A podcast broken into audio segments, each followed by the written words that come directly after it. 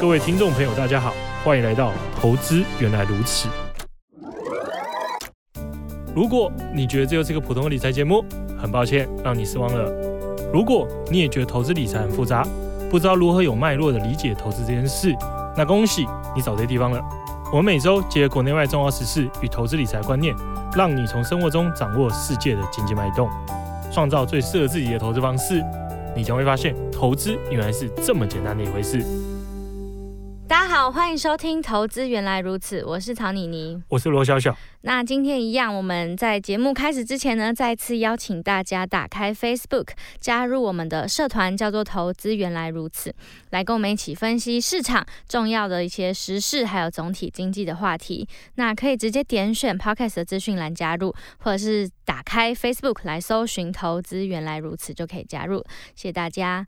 好，那我们今天要来聊什么呢？其实最近市场上，呃，最大的事情应该就是中国吧，就是中国它在呃二零二三年一月八号就解封了嘛，而且它从十月以来的表现就非常非常强，所以中国最近是发生了什么事？中国其实，我记得我们好像是不是？有聊过吗？嗯，其实我们很爱中国，我们很常录一些中国的。没事，你很爱中国，不要把我牵扯进去。很爱啊。中中国大概有三三件事情造成的为什么从二零二二年十月底以来，它相关资产都大幅飙涨。嗯，第一个，第一个是原本呃，不知道大家记不记得那时候原本说在中在美国上市的中概股，这些中国企业不愿意接受美国的审计。嗯，所以这些企业很可能面临集体下市。嗯，那这件事情造成了在美国上市的这些中概股大跌。对，那后来这件事情在二零二二年底的时候大概取得了解决。嗯，那美国这边相关那个会计的监督委员会表示，已经可以取得这些中国企业的审计底稿。嗯，所以集体下市风险没了。嗯，这是第一个。第二个是因为呃，原本大家。很不知道中国什么时候会解除疫情的限制嘛，就是防疫限制。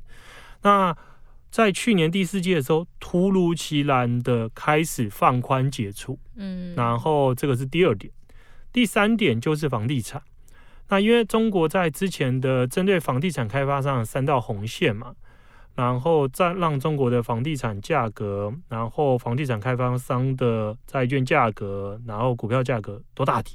嗯，那从一样，虽然说这个并不是从去年第四季开始，可是从去年第四季继续接连，中国政府出了非常多关于资源房地产开发商的政策，还有资源整个整体房地产市场的一个政策，所以这三个东西互相的正面的影响之下，就帮助了中国的资产从二零二二年十月底以来经历了疯狂性的一个大涨。嗯，那。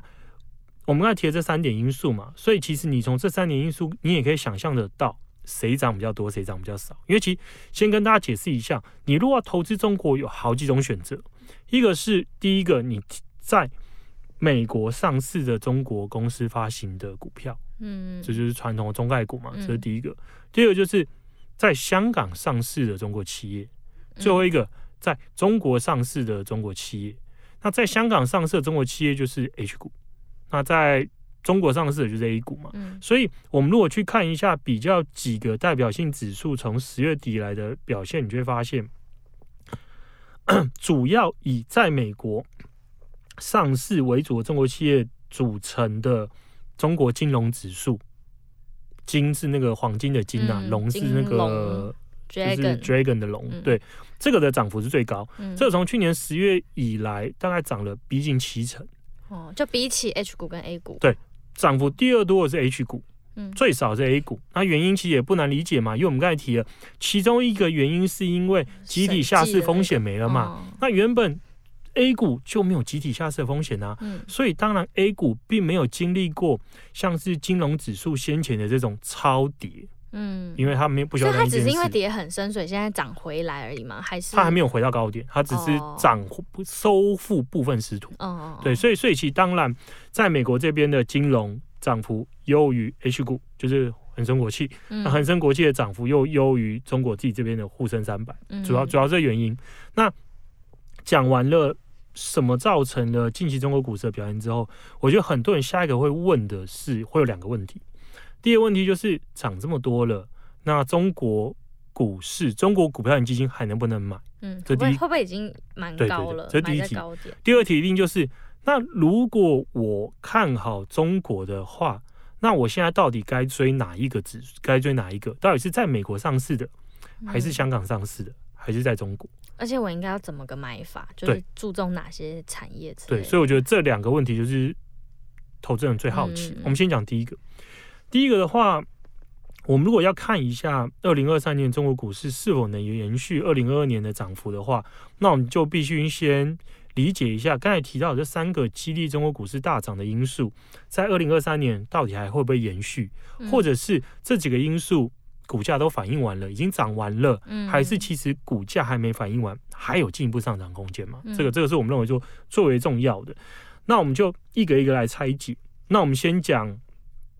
先讲疫情好了，嗯，疫情这件事，我觉得还没走完，还没走完的原因什么？原因很简单，因为你如果仔细去看很多一些机构啊，或者专业、专业、专业、专业的法人的分析，他都跟你说，中国这中国因为啦，它的疫苗的施打状况，还有疫苗的品质，跟美国那时候相比，其实不太一样的，嗯，所以大家都担心说，中国这一波。突然开放的又急又快，嗯，所以一定会造成疫情的反复嘛，就是感染人数应该会暴增嘛。而且他们现在高峰其实还没到，欸，对，所以所以大家都说，如果感染人数还会再经历个好几轮的高峰的话，那随着感染人数的增加，中国大家期待的报复性消费潮。就会经历好几轮波动，嗯，因为感染人数暴增了，大家害怕了，所以原本期望的消费复苏可能走到一半跌下来。嗯、那跌下来之后，随着感染人数又回落，大家又重新再出门消费，嗯、然后再度爆发再下来，嗯、可能会经历个一轮两轮的这种波段的高峰。他感觉每个国家就是会走这一条路啊，这是很多人担心的，嗯、所以很多人都会说，所以。现在不应该过快押宝在消费相关嘛？因为他们认为说很有可能暂时会迎来一个可能还会很大的一个大跌，这是很多人担心的。可是我个人反而认为说不是这样。嗯，为什么？原因应该很简单，因为很多人都会拿已开发国家像美国跟跟欧洲的一个感染的一个时间点来做比较比照嘛。可是我觉得大家忽略一点是，中国跟其他国家不一样，你你你仔细想想看哦，我在很我们在很久很久以前节目一直跟大家提到说，解决就是战胜疫情的方式，绝对不会是人类真的把这病毒消灭掉，不可能，人类一定是学会跟它共存。嗯，那什么时候可以宣告疫情结束？就是大家不再怕它了，你习惯了嘛？嗯。你习惯你会怕感冒吗？不会啊。所以你的意思是，其实后面再有几轮高峰，只要大家不在乎，都对。因为，因为我们如果仔细回顾一下，美国在这一段时间里面，其实也还是有很多、啊、为，为不是为不是我说他们其实我们仔细去看，你会发现说，美国因为每个州不一样，美国其实在二零二一年的大概三月左右开始，共和党主导的控制的那些州就开始在放宽防疫的限制。嗯，比较晚放开防疫限制的是民主党控制的州。然后随着时间到了二零二一年的尾声，应该十一月的时候，美国开始重新开放那个外国旅客入境。嗯，他开放外国旅客入境之后，迎来一波感染的高峰。这时候确实对美国的消费有造成一点点负面影响。然后不过后来，后来美国到大概今二零二二年的，我没记错，应该是差不多六月的时候，变成是连阴性证明的。都不用给，嗯，就等于是全面开放，你不用证明你没事，你才可以入境美国。嗯，然后九月的时候，拜登宣布战胜了疫情，嗯，然后疫情就结束了嘛。那我觉得中国会走很类似的路，只是中国会把时间压缩。原因是一个，在共和党的控制的州刚开始放松防疫限制，然后叫大家不要戴口罩的时候，你你如果还有印象，你会记得那个时候民主党控制的媒体不是不控制啊。立场偏向民主党媒体都疯狂的渲染有多可怕，世界末日，贩卖恐惧，嗯，跟你说，你看，一看，感染人数会激增啊，每天会死很多人啊。那可是中国不是，中国现在官方媒体的定调就是一个新冠感冒，这是小感冒。嗯、他说从那个肺炎变感染，所以跟跟欧美不一样，他没有一个媒体会可能在这段时间里面集体贩卖口径，让你很害怕。嗯，他都是传导给你，就是没什么啦。其实就走中共要你走的路。对对，所以所以我才说，他们在这个习惯这条道路上，一定会压缩的比美国快。嗯，所以我觉得他不会经历太多轮之前美国经历的这种反反复复，就大家好像觉得没事了。突然又哎哎，怎么新闻这么严重？我又很害怕。嗯，然后突然又没事。我觉得中国可是，其实也很难知道中国政府到底还会做什么，不是吗？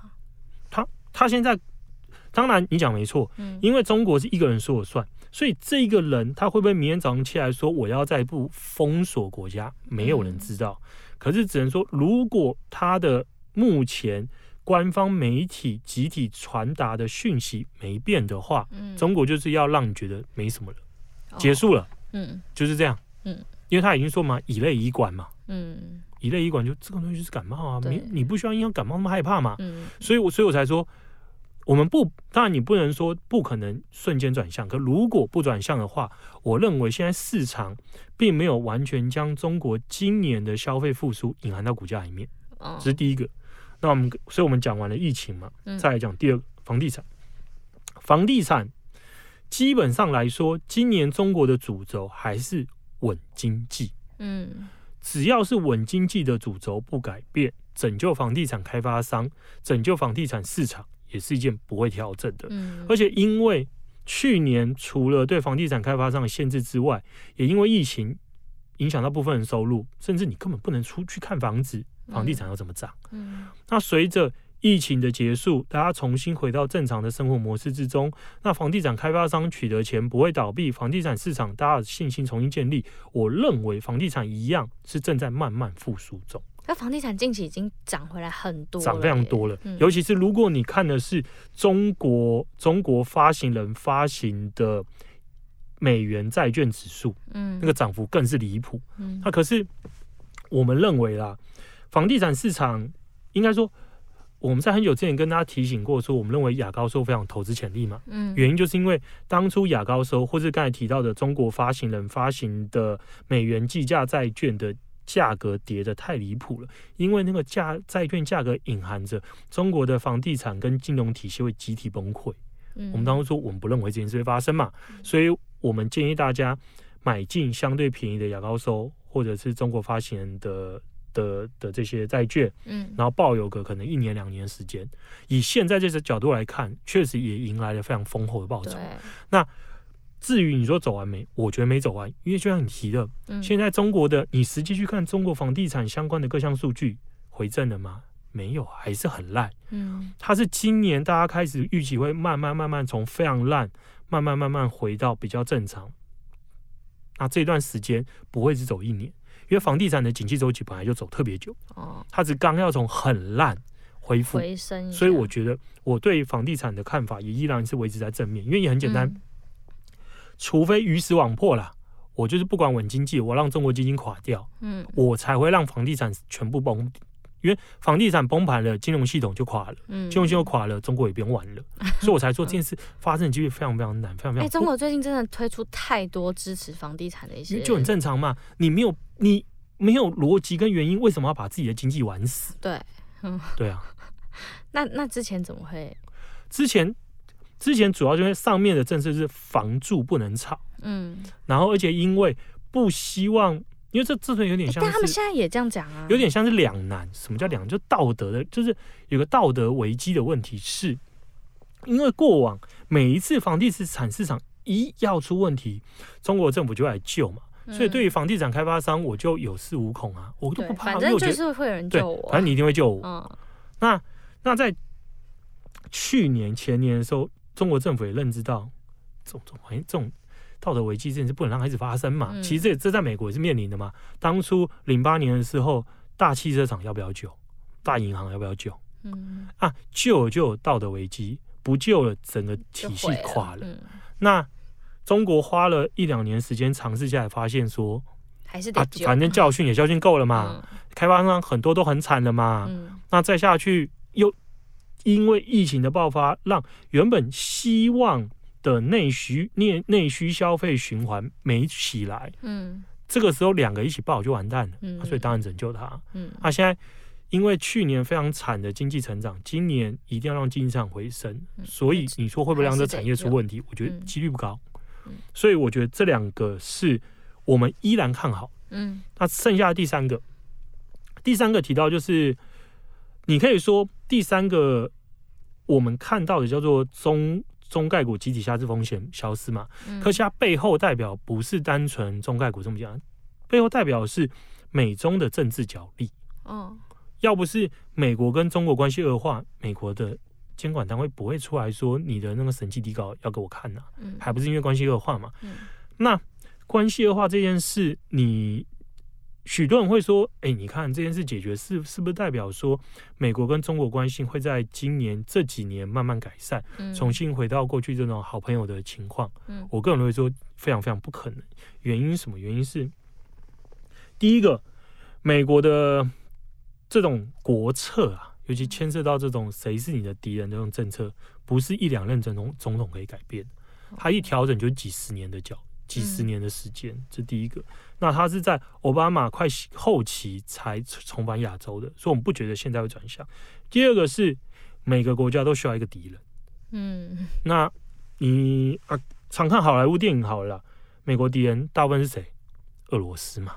嗯，你看每部片都是俄罗斯想要打美国嘛。嗯，啊，俄罗斯人都好坏，对不对？所以俄罗斯，所以俄罗斯一直从二战中，二战之后。步入冷战开始的大部分时间，他都扮演着美国头号敌人的角色。嗯，那这个头号敌人现在看起来快要不行了。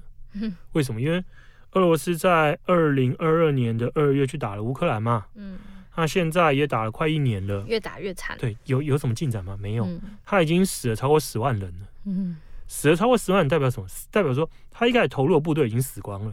嗯，所以他后来宣布动员嘛。那动员了。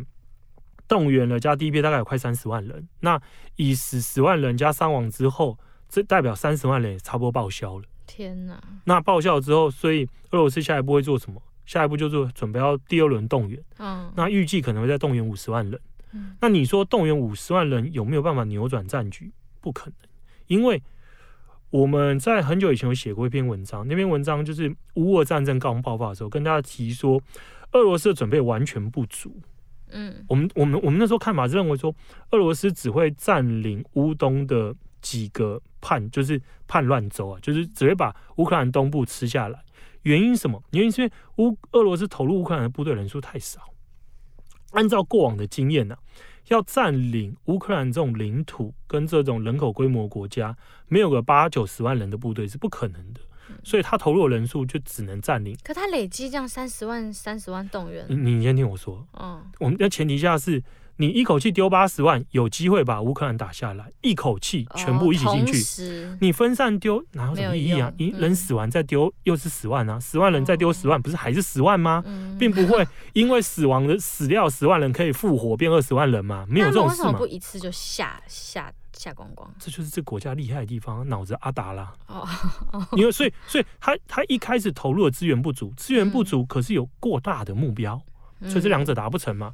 那所以他也没有什么援助。对，而且他一开始投的都是精锐，精锐死完了，所以他一开始失败之后，他现在之后又被乌克兰反攻嘛。嗯，那反攻之后，俄罗斯现在看起来只有在两个地方积极打，其中一个地方叫巴哈姆特。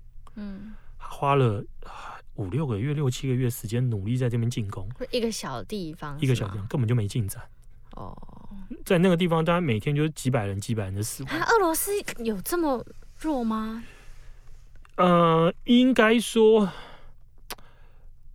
俄罗斯在原本西方世界想象中很强，嗯，可大家忽略的是他们的贪污太严重，哦、所以举例来说嘛，他那时候说要进行第二批的部队动员。然后部队动员，因为冬天嘛，就给人家冬天的衣服穿吧，要装备吧，你不可能叫我穿内裤上战场吧？嗯、下大雪要保暖。对，然后那个部队的后勤官说找不到，找不到什么衣服啊？名义上库存里面可能有一百多万套冬装，嗯、实际上一套都没。哦，贪污啊！因为正常来讲合理嘛，你看，假设说你是军队的后勤的主主官，嗯，你对你来讲。今天上面拨了你一千亿，说，哎、欸，你给我去买两百万的那个冬季的军人的衣服，你你想一想，你脑子有问题啊？嗯，我的部队可能就二十万人，我要买那么多衣服干嘛？嗯，买个二十万就够啦，剩下八十万不用买，钱放我口袋，我帮国家保管，嗯，对不对？谁知道莫名其妙真的爆发战争，突然需要这么多物资，没有人想得到嘛？从口袋拿出来啊！那保管的钱有时候我比较我比较节俭，裤子口袋破了，钱就掉了嘛，啊没了怎么办？就没了啊！所以那时候问题就是，很多账面上可能有一万台坦克，实际动的。两千台，但是真相是真正开打之后才被发现，是吗？废话，就真的是找衣服才发现找不到。对，找衣服的时候发现衣服没了。Oh my god！、嗯、那我觉得乌克兰的不过俄不是不是，这是俄罗斯。哦，对了，俄罗斯。啊，不过俄罗斯有解决办法，俄罗斯也很聪明，哦、没有就没有，自己买。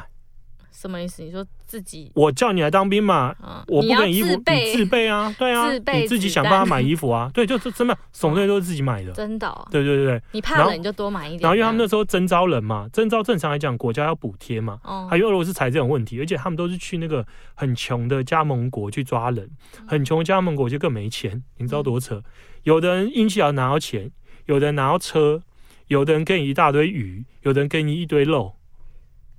有的人就是一箱马铃薯，我觉得他们真的有点可怜呢。对，就是为了莫名其妙的东西上战场，然后上战场之后，衣服都没有了，不用说什么好装备嘛，已经是没有什么好装备嘛。嗯。所以俄罗斯进攻巴哈姆特的方式就是堆尸，嗯，就是一直去送死啊。嗯。俄罗斯的战想法就很简单，我就一直死，我死到你怕，我就赢了。什么意思？你不是你人不是？你看嘛，你如果是乌克兰人，你你看到人来，你要开枪打死他嘛。嗯。你打死太多人，心里会会害怕哦。你你会有阴影嘛？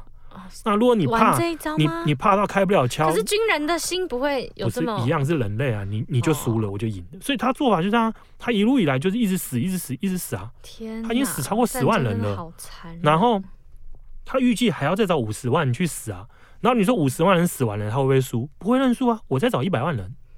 反正我如果他们是搞这一招，那他们其实找随便找一些人就可以，对对，送上战场。所以他，所以为什么俄罗斯还没垮掉？是因为他大家理解的俄罗斯是一个很巨大统一的国家，其实不是。嗯、俄罗斯你可以想象成是他的精英就是莫斯科人，然后还有还有那个斯大林格勒，反正就是主要就是天龙国的人组成的。嗯、他们过的生活就像是欧洲人，嗯，他们就是白种人精英生活。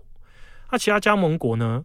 就这些长得跟你我很像的东方人，嗯，那这些人就是就是就像是他们努力去供养他们，嗯，所以在打仗的时候，普廷也很聪明，他知道一件事是，他唯一有可能下台的方式就是叛变嘛，嗯，叛变对不对？那叛变的话，我只要让我首都的这些天龙人不背叛我，我就可以继续掌权嘛，所以我就去乡下加盟国乱抓人呢、啊。嗯，我就抓那些很可怜的，你就给他一箱烂鱼。有能力叛变的人不要叛变就，就把就把他们抓来嘛。所以这些人可以一直死，一直死，一直死。天哪！他就把这些人一直送去战场前线死掉。而、啊、且因为加盟国普遍很穷，教育程度也很低，所以就被政治洗脑。嗯，所以所以其实我不得不说，俄罗斯军人还蛮了不起的。他明知道死一定是死，他们还是傻傻的听从命令上前线去死。好啦，也很伟大。对，所以所以就一直死嘛。所以我才说。嗯俄罗斯它目前的情况就是短期不会输，可是不可能会赢。嗯，堆尸铁房是不会赢，而且按照乌克兰目前自己的估计啊，乌克兰大概在今年春天的时候可以取得比较多大规模有进攻性的武器。嗯，坦克坦克车啦，坦克车跟这辆车，因为现在坦克车的部分是还没有国家正式援助坦克车给乌克兰，它可是很多欧洲国家像什么芬兰呐、啊、波兰呐、啊，我觉得他们也很贼啊。他们都说我们愿意提供，可是我不能当唯一一个，我也不能当第一个。意思就是，如果大家一起提供，我们就一起给。嗯，那最新的消息是，英国表示愿意提供战车给乌克兰。那大家不就愿意了吗？对，所以如果大家都给战车的话，乌克兰大概从春天开始就可以累积那个比较强的进攻能量。那春天累积完进攻能量的话，可能到大概夏天左右就可以把俄罗斯全部打回去。嗯。啊，不过下一点就是那。普廷还愿意说他多少东西进来去挡住这条战线啊？不过其实就算投再多人啊，只是可能就多拖几个月。我们认为说今年结束这场战争几率是非常非常高。只是俄罗斯会死多少人，还有普廷究竟是用体面还是不体面的方式下台？嗯，他不管哪一个来讲，对美国来说头号战略敌人，你还好意思说是俄罗斯吗？嗯，他连一个军力排名二十几个国家都打不赢，你跟我说他是他是你美国头号敌人，就算我们相信，美国的参众议员也不会相信嘛。嗯，美国参众议员不相信，你就拿不到钱，所以他们需要另外一个敌人。我们讲回中国了，所以就是中国，所以所以所以我们说，美中对抗态势不会改变。嗯，中国在俄罗斯垮掉之后，一定就是美国唯一的敌人了。嗯，那如果是这样的话，那你说，对于原本期待美中态势会转好而有利上涨的股票，我们没那么看好。我们认为说，反而充满非常多风险。嗯，所以建议投资人在今年或是明年选择中国的股票型基金的时候，应该以中国自己境内 A 股为主。这个我觉得最为重要，除非你真的坚信说美中的对立关系会解决，美中会重新回到过去好朋友的时代，我觉得也不是不可能，只是在我脑袋的情境里面，只有一种情境发生的会让这件事成真，嗯，就外星人打来了，外星人打来，人类都不用争了吧，大家应该团结一起对抗外星人吧，对对。那 A 股跟 H 股呢？A 股跟 H 股，我认为。